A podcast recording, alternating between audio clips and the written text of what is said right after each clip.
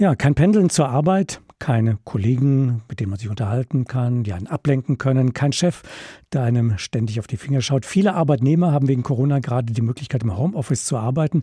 Und von, für einige von ihnen ist das offenbar ein lang gehegter Wunsch, der da in Erfüllung gegangen ist. Denn nicht jedes Unternehmen und jeder Chef waren vorher offen gegenüber der Arbeit von zu Hause aus. Und jetzt sehen viele Betriebe, es läuft so gut wie vorher, vor Corona. Diese günstige Gelegenheit will der Bundesarbeitsminister jetzt offenbar nutzen und will ein Recht auf Homeoffice durchsetzen. Der entsprechende Referentenentwurf ist bereits fertig. Wie Hubertus Heil gesagt hat, Arbeitnehmer sollen demnach ein Recht auf 24 Tage Homeoffice pro Jahr haben sofern das betrieblich machbar ist. Dabei gibt es bei dem Thema noch viele offene Punkte, die geregelt werden müssen. Darüber habe ich mit Vanessa Rothe aus unserer Wirtschaftsredaktion gesprochen. Wie sieht es denn zum Beispiel mit dem Unfallschutz zu Hause aus, wenn man im Homeoffice arbeitet? Also es geht ja da vor allem um diesen umfassenden Schutz der gesetzlichen Unfallversicherung. Im Prinzip ist es so, dass mobiles Arbeiten von zu Hause aus auch versichert ist, allerdings nur, wenn die Tätigkeit auch eng mit der Arbeit zu tun hat. Also wenn ich jetzt zum Beispiel beim Geschirr abspülen mich verletze oder wenn ich jetzt zum Beispiel Essen außer aushole, dann habe ich wirklich schlechte Karten, dass das über diese Unfallversicherung abgesichert ist. Auf der anderen Seite gibt es aber auch ziemlich viele unklare Situationen und das beschäftigt auch immer wieder Gerichte. Zum Beispiel der Gang zur Toilette. Also wenn ich an der Arbeit bin, dann ist ja klar, dass ich gerade von meinem Arbeitsplatz komme, wenn ich zur Toilette gehe und da einen Unfall habe. Aber im Homeoffice ist es natürlich schwierig. Da muss ich das dann unter Umständen nachweisen. Und ähm, das ist auch sowas, was die Gewerkschaften fordern, dass das besser geregelt werden sollte. Zumindest eine Lücke will Hubertus Heil jetzt mit diesem Gesetzentwurf schließen. Das ist der Weg, wenn ich meine Kinder in die Kita bringe oder sie abhole. Der soll mitversichert sein. Und es ist im Übrigen auch so, dass für das Homeoffice diese ganzen Regelungen zum Arbeits- und Gesundheitsschutz, die es gibt, die gelten dafür nicht. Da gibt es auch Forderungen von den Gewerkschaften, dass das besser geregelt werden sollte.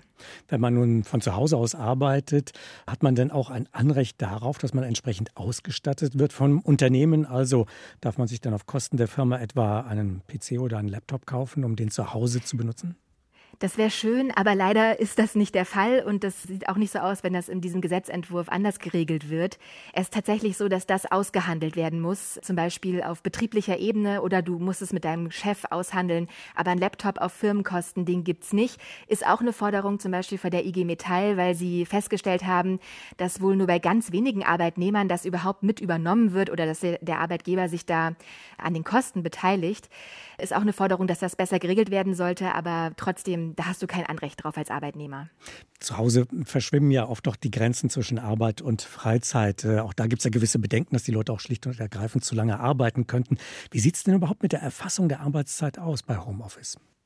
Also hier sagt Hubertus Heil, dass Arbeitszeiten künftig von zu Hause aus auf jeden Fall digital dokumentiert werden müssen.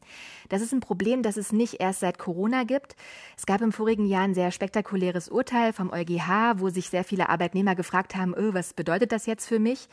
Da wurde im Prinzip gesagt, dass die Regelungen, wie wir sie hier in Deutschland haben, nicht ausreichend sind. Also es reicht nicht, dass du einfach mit deinem Arbeitgeber vereinbarst, ja, ich mache meine Arbeit zu Hause und dann ist das alles gut, das ist Vertrauensarbeitszeit, sondern das muss tatsächlich systematisch erfasst werden, hat schon das Gericht gesagt. Und da ist das Arbeitsministerium auch schon länger dran, da für eine Regelung zu sorgen.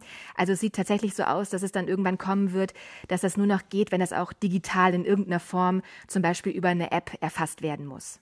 Viele Experten sagen ja, man braucht künftig wesentlich weniger Büroflächen in den Großstädten, etwa in Frankfurt, weil so viele Menschen vom Homeoffice aus arbeiten werden. Bedeutet aber auch im Umkehrschluss, dass man zu Hause entsprechenden Platz braucht. Man verbraucht den Strom zu Hause, Büromaterial.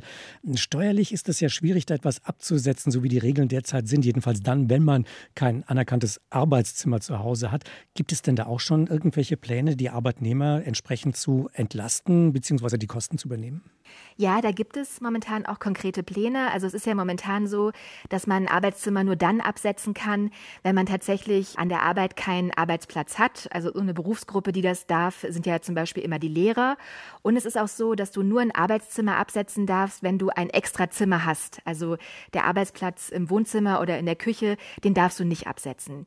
Da haben jetzt aber die Finanzminister von Hessen und von Bayern einen Vorschlag vorgelegt, Die planen oder das sieht vor, dass man pro vollen Homeoffice-Arbeitstag fünf Euro als Werbungskosten absetzen dürfen sollte als Arbeitnehmer. Das soll aber gedeckelt sein, also maximal 600 Euro im Jahr. Das scheint auch so zu sein, als wenn sich das relativ einfach umsetzen ließe. Ist irgendwie ja auch logisch, weil der Staat spart ja auf der anderen Seite Geld, weil er dann nicht mehr so viel für die Pendlerpauschale ausgeben muss, wenn dann immer mehr Leute im Homeoffice arbeiten.